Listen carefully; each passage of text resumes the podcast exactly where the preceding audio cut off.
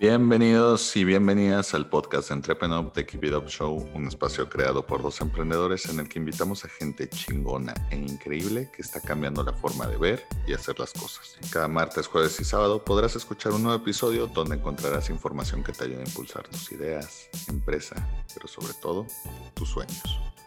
Antes de empezar, si nos estás escuchando en YouTube, apóyanos con un like, dándole clic a la campanita y suscribiéndote al canal. Y en Spotify dándonos a seguir y calificándonos. Hoy tenemos invitada a Yanalte Solís, fundadora y CEO de Piñata To Go, empresa de referencia en innovación mexicana, creador de la primera piñata plegable del mercado, la cual comercializa tanto a nivel nacional como internacional. Hablaremos con Yanalte sobre cómo triunfar con pasiones que los demás no comprenden, la culpa que genera la inacción propia y la importancia de aprender a vivir con el hate. No importa que te dediques, keep it up. Somos una agencia creativa de talento latino, que es inquieto, apasionado, inconforme y contagioso. Ansiosos por entender el idioma de las marcas, porque siendo honestos, el idioma del cliente solo lo habla el cliente. La agencia habla su propio idioma y el consumidor habla el idioma que sabe, que le acomoda, pero sobre todo el que quiere.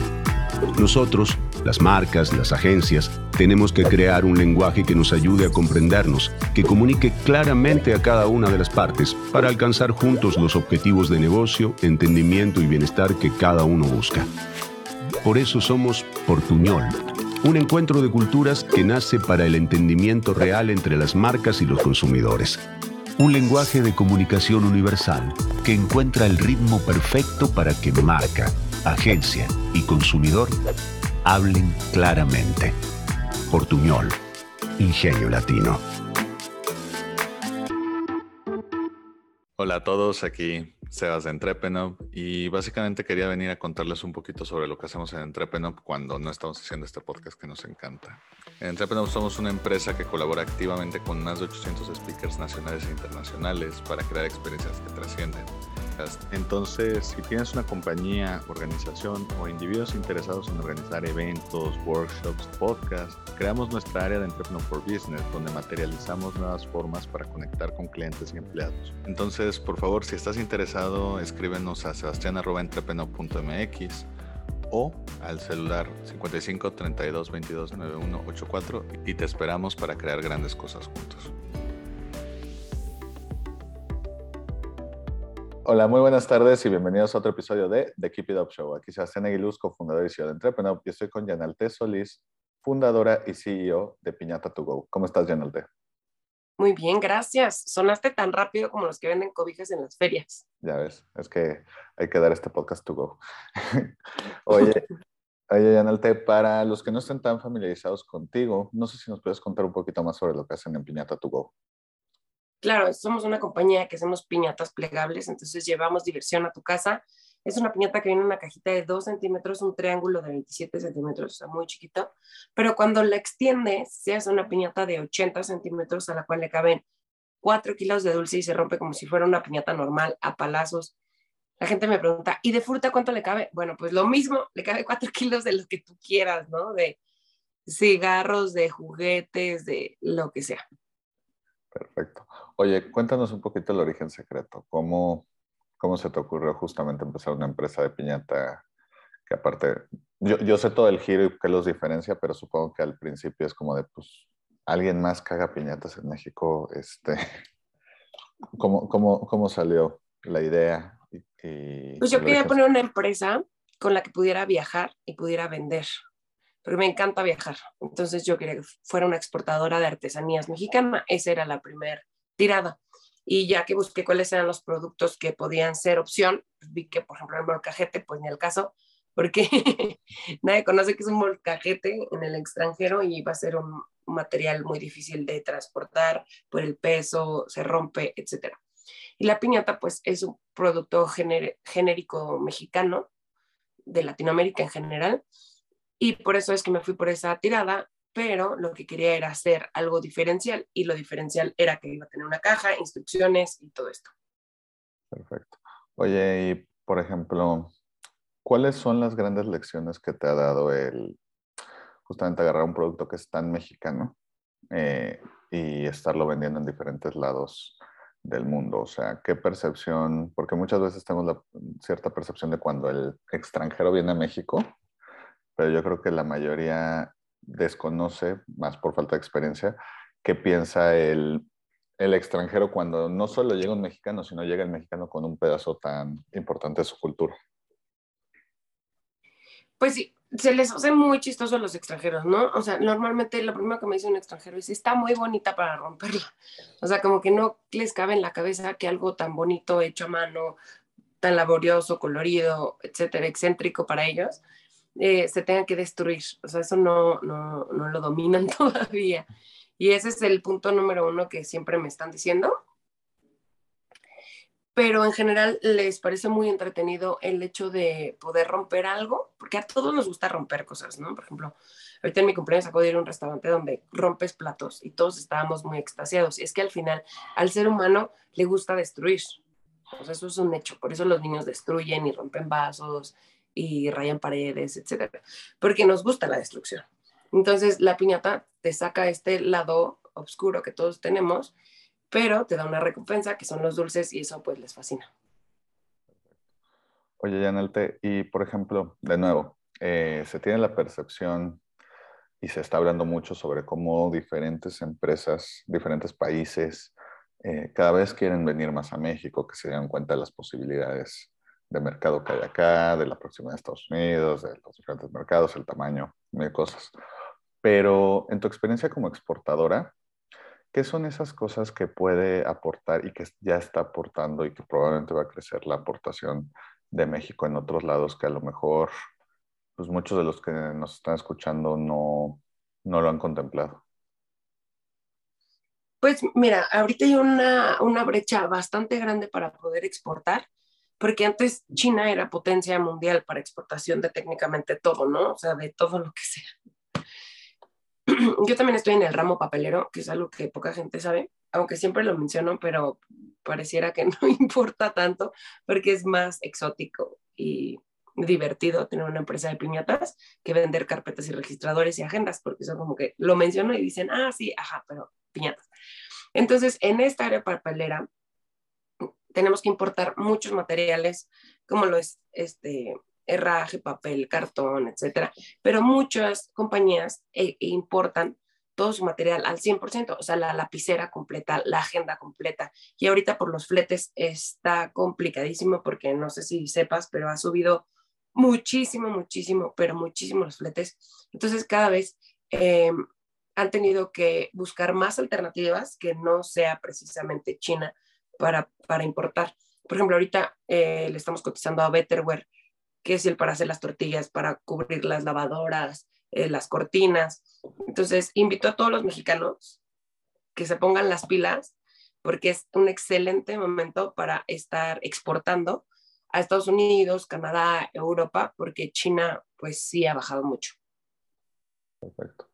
Oye, y por ejemplo, a ti como exportadora, ¿cómo te cambia el, panorama el justamente estar lidiando con gente que trabaja de otros lados y que a lo mejor hasta abrazan mucho más los, los productos mexicanos que pues luego, la verdad es que somos un país para mal, muy malinchista en muchas cosas y que, no sé si te pasa, pero luego siempre que sacamos algo siento que el mexicano es un, en, en términos generales, y es lo malo meter a todos en el mismo saco, pero en general suele ser una sociedad que castiga mucho el fracaso, pero también castiga mucho el éxito y que cuando alguien lo está haciendo bien las cosas, como creo que tú lo has estado haciendo bien durante ya varios años, es como, ah, sí, pero me estoy inventando, ¿no? Pero pues piñatas qué, o cualquier cosa, o papel, o etcétera. yo también podría hacer eso, pero no lo hacen.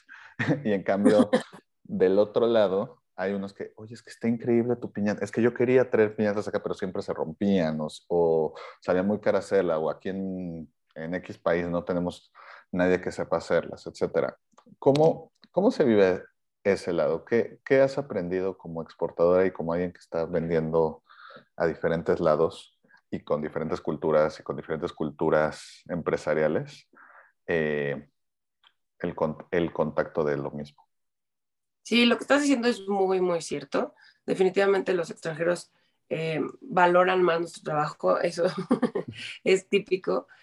Y mm, en México no solamente está complicado el malinchismo, sino también el machismo.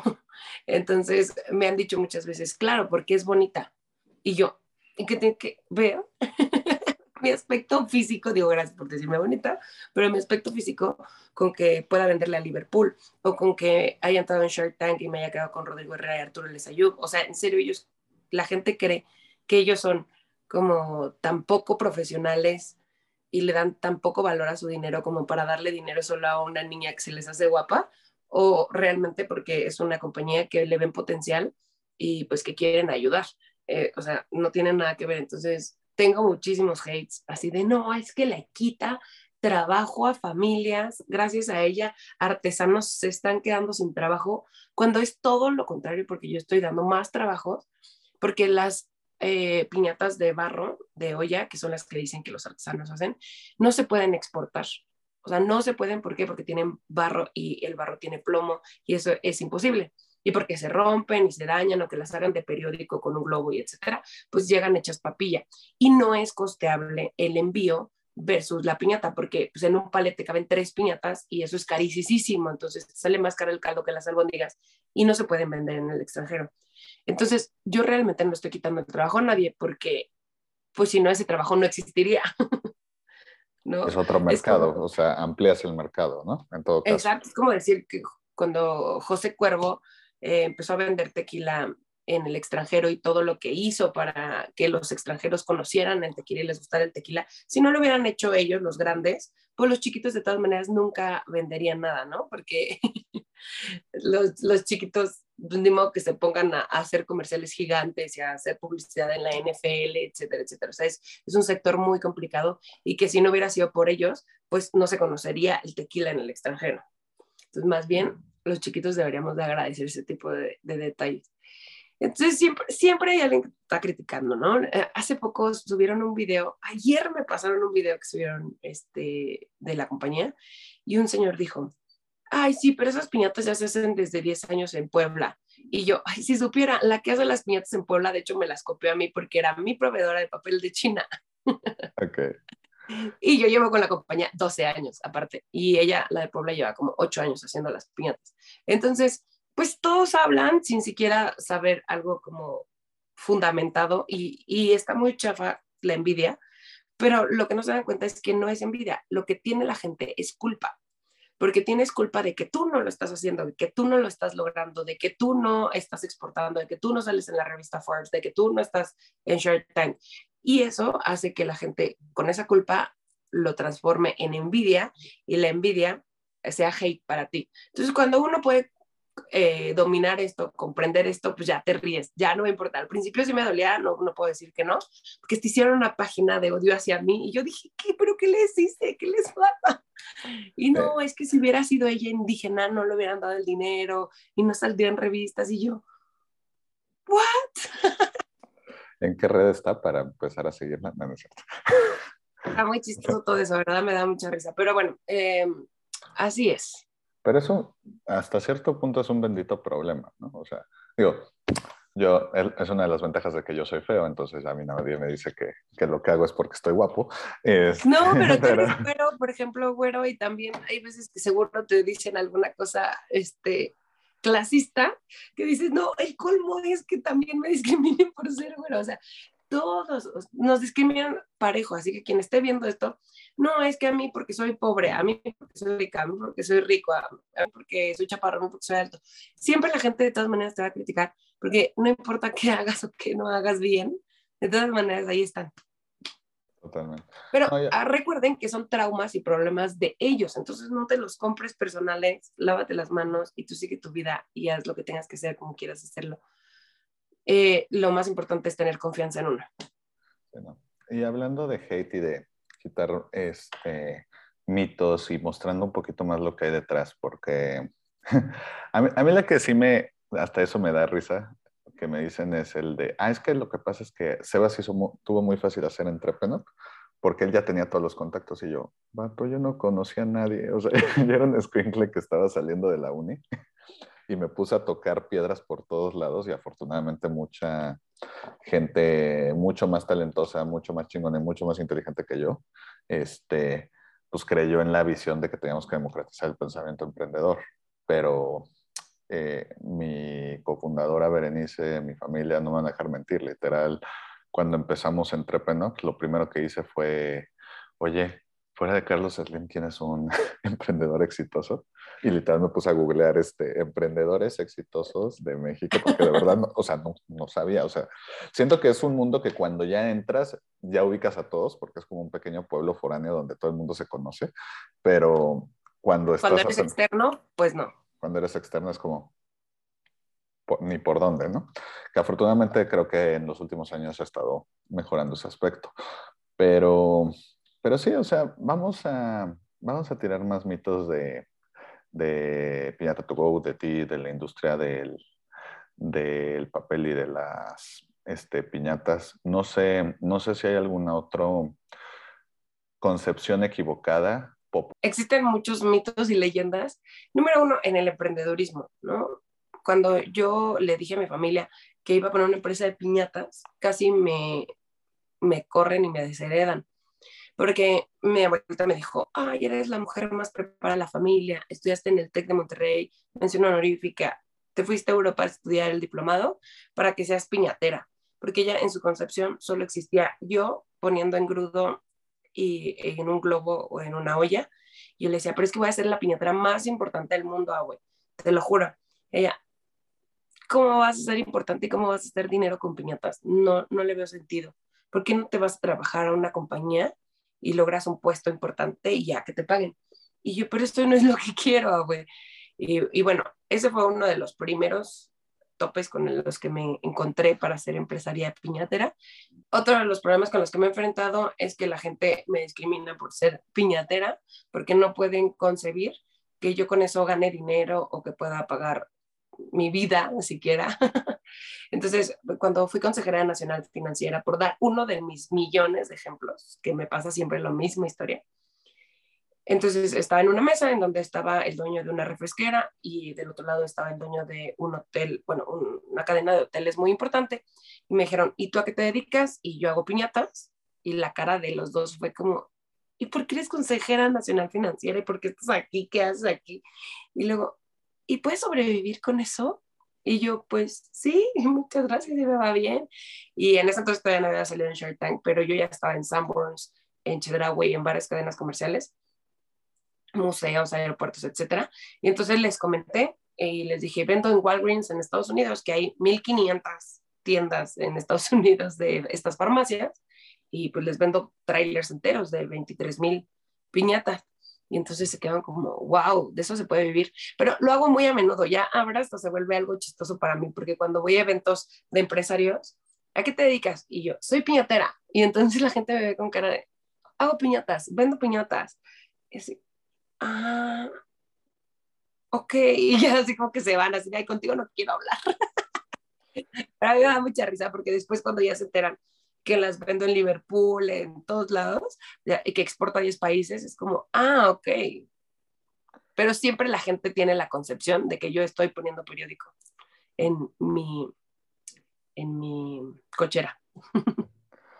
pero justamente quisiera, antes de que sigamos, tocar ese tema. O sea, digo, obviamente, como tú dices, tú tienes tu empresa que vende a diferentes países, que hacen quién sabe cuántas piñatas y, te va muy bien. Y qué bueno que te va muy bien, porque obviamente lo mereces.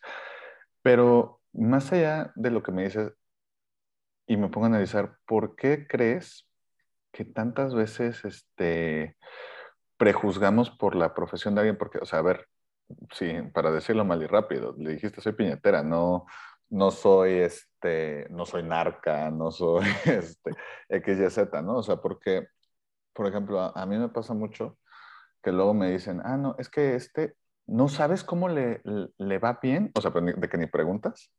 O sea, como que siento que hay ciertas profesiones o ciertos trabajos que la gente cree la necesidad de justificar que le va bien.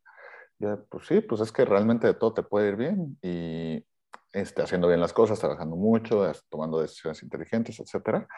Pero o sea, por ejemplo, yo no siento que alguien se sienta con la necesidad de justificar, eh, por decir una profesional o random, soy, soy de marketing. Eh, y sí siento que hay gente, sobre todo con comercios eh, chicos o de profesiones tradicionalmente de, más bien con empresas de mercados tradicionalmente chicos, como, no sé, este, una taquería, un, este, un puesto de la calle, uno de lotes, etcétera, etcétera, que a lo mejor ganan muchísimo más. y, y, creo que la única medida no debe de ser el eh, cuánto gana la gente, pero pues se están ganando, ganen mucho, ganen poco, se están ganando de forma honrada la vida en un en país que de nuevo castiga mucho el fracaso y también castiga mucho el éxito. Entonces, de tu lado que estás de, del otro lado, que tú no haces ese juzgo, sino que lo, ¿Por qué crees que, ahora sí que, como dice el meme, ¿por qué son así?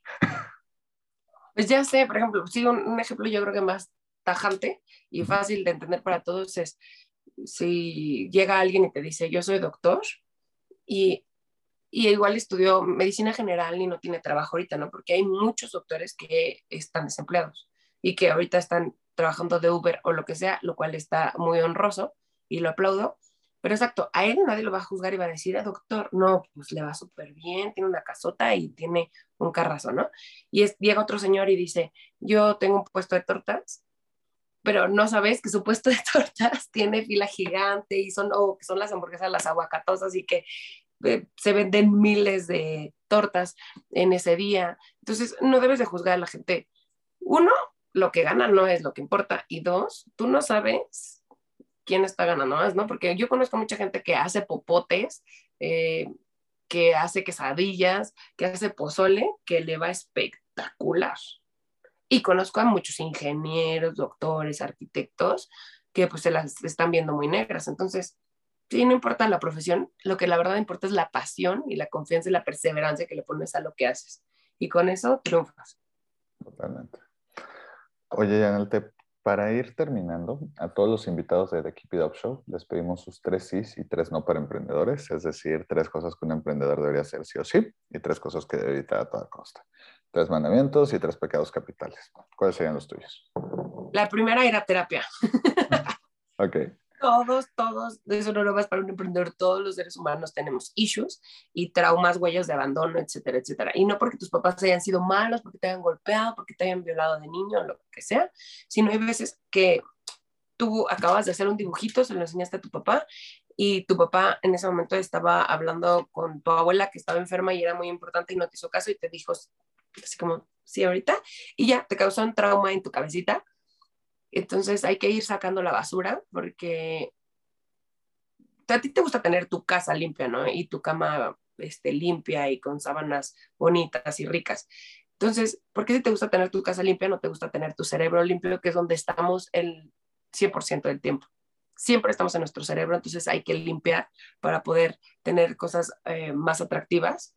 La dos sería siempre estar en cursos, escuchando podcasts, aprendiendo, yo, por ejemplo, tengo audiolibros en mi carro y siempre escucho audiolibros, porque pues paso mucho tiempo en el carro. Entonces, a mí me encanta el reggaetón, me encanta el pop, me encanta cantar, no saben cuánto, pero no le veo ninguna función de 40 minutos de mi vida de ida y 30 de regreso de estar escuchando eso versus estar adelantándome y ir nutriendo más mi cerebro. Yo siempre lo digo, el cerebro es como el cuerpo no le puedes estar dando pura maruchan ni puras este, galletas a tu cuerpo porque claramente pues, se te va a descomponer y no te va a nutrir. Entonces, el cerebro también necesita que sí de vez en cuando una maruchan, o sea, una serie de risa y de tonterías y unas cancioncitas, pero también necesita nutrirse, necesita frutas y verduras, y frutas y verduras es cursos, talleres, podcasts, cosas que te hacen aprender. Entonces, esa sería la segunda. Y la tercera eh, definitivamente, fíjate con quién te juntas, porque eso de, fíjate con quién te juntas, de quién eres, es súper cierto. O sea, yo creo que no, todavía la gente no alcanza a dimensionar qué tan importante es eso. Si tú te juntas con personas que eh, están a favor de, no sé, los mares acuíferos y todo el tiempo están hablando de eso, todo el tiempo, todo el tiempo en tu casa, tus amigos, tu novio, etcétera, pues terminas hablando de eso. Es inevitable, aunque tú al principio no te importaba nada, no sabías nada, etcétera, pero terminas haciéndolo porque es inevitable, es algo que se va permeando en tu cerebro, se va permeando en tus ideas, en tu vida, en tu corazón y en tu alma. Y así mismo con las cosas malas, claramente. Entonces, tú estás con alguien que odia a AMLO y que se la pasa hablando mal de AMLO, pues aunque tú no lo odies y te dé igual eh, o lo ames, terminas eh, entrando en ese rol. Entonces, ¿qué es lo que quieres de tu vida? Si un sueño no se logras porque de verdad no se deseaba, siempre digo esta frase, y si tú quieres eh, ser influencer, por ejemplo, ¿no? Subir tus seguidores, vamos a decir algo tonto. Bueno, tonto porque es lo primero que se me ocurrió, no porque sea tonto, porque nada en esta vida es tonto. Si tú quieres una camioneta Porsche es tu sueño, qué bueno, me da mucho gusto. Y si tú quieres ser, vender pulseras eh, afuera del metro, también qué bueno, me da mucho gusto, porque nada es mala idea. Pero dije tonto porque era una idea que, que no quiero yo ahorita en este momento, ¿no? Entonces, ¿qué tengo que hacer? Juntarme con puros influencers, claramente, con pura gente que se dedique a eso, que tenga más seguidores que yo, que tenga más followers, la, la, la, la, la, para que entonces yo me empiece a encaminar para ese, para ese lado.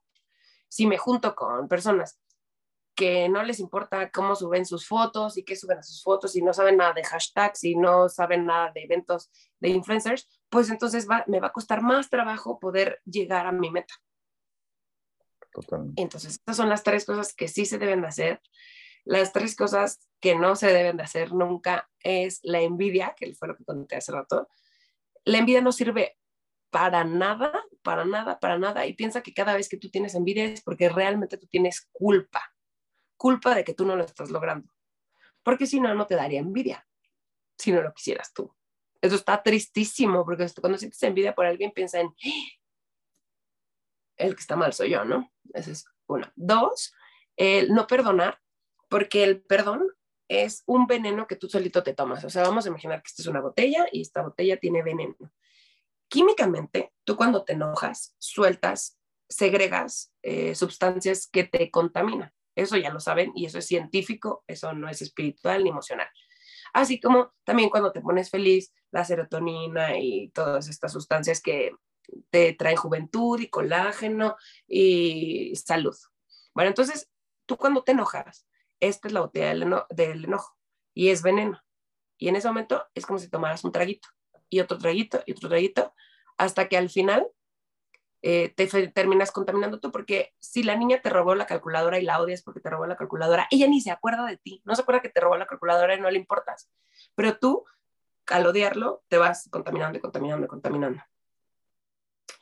Y el tercero y el último es hacer las cosas que los demás quieren que tú hagas. No hagas eso, no hagas eso, no hagas eso. Tú dedícate a lo que quieras. Mira, a mí me criticaron muchísimo por ser piñatera y aquí estoy y lo hice y me vale y está muy bien. Mm, una de mis hermanas me ha criticado porque me cambio de ciudad muy a menudo, según ella, pero pues ha sido porque quiero crecer la compañía y entonces por una u otra circunstancia he tenido que estar en una, no es que me guste, que me encanta cambiarme, odio las mudanzas, de verdad me chocan, pero lo que sí me encanta es evolucionar. Entonces, cuando estás en tu zona de confort, pues claramente no vas a evolucionar. No le hagas caso a nadie.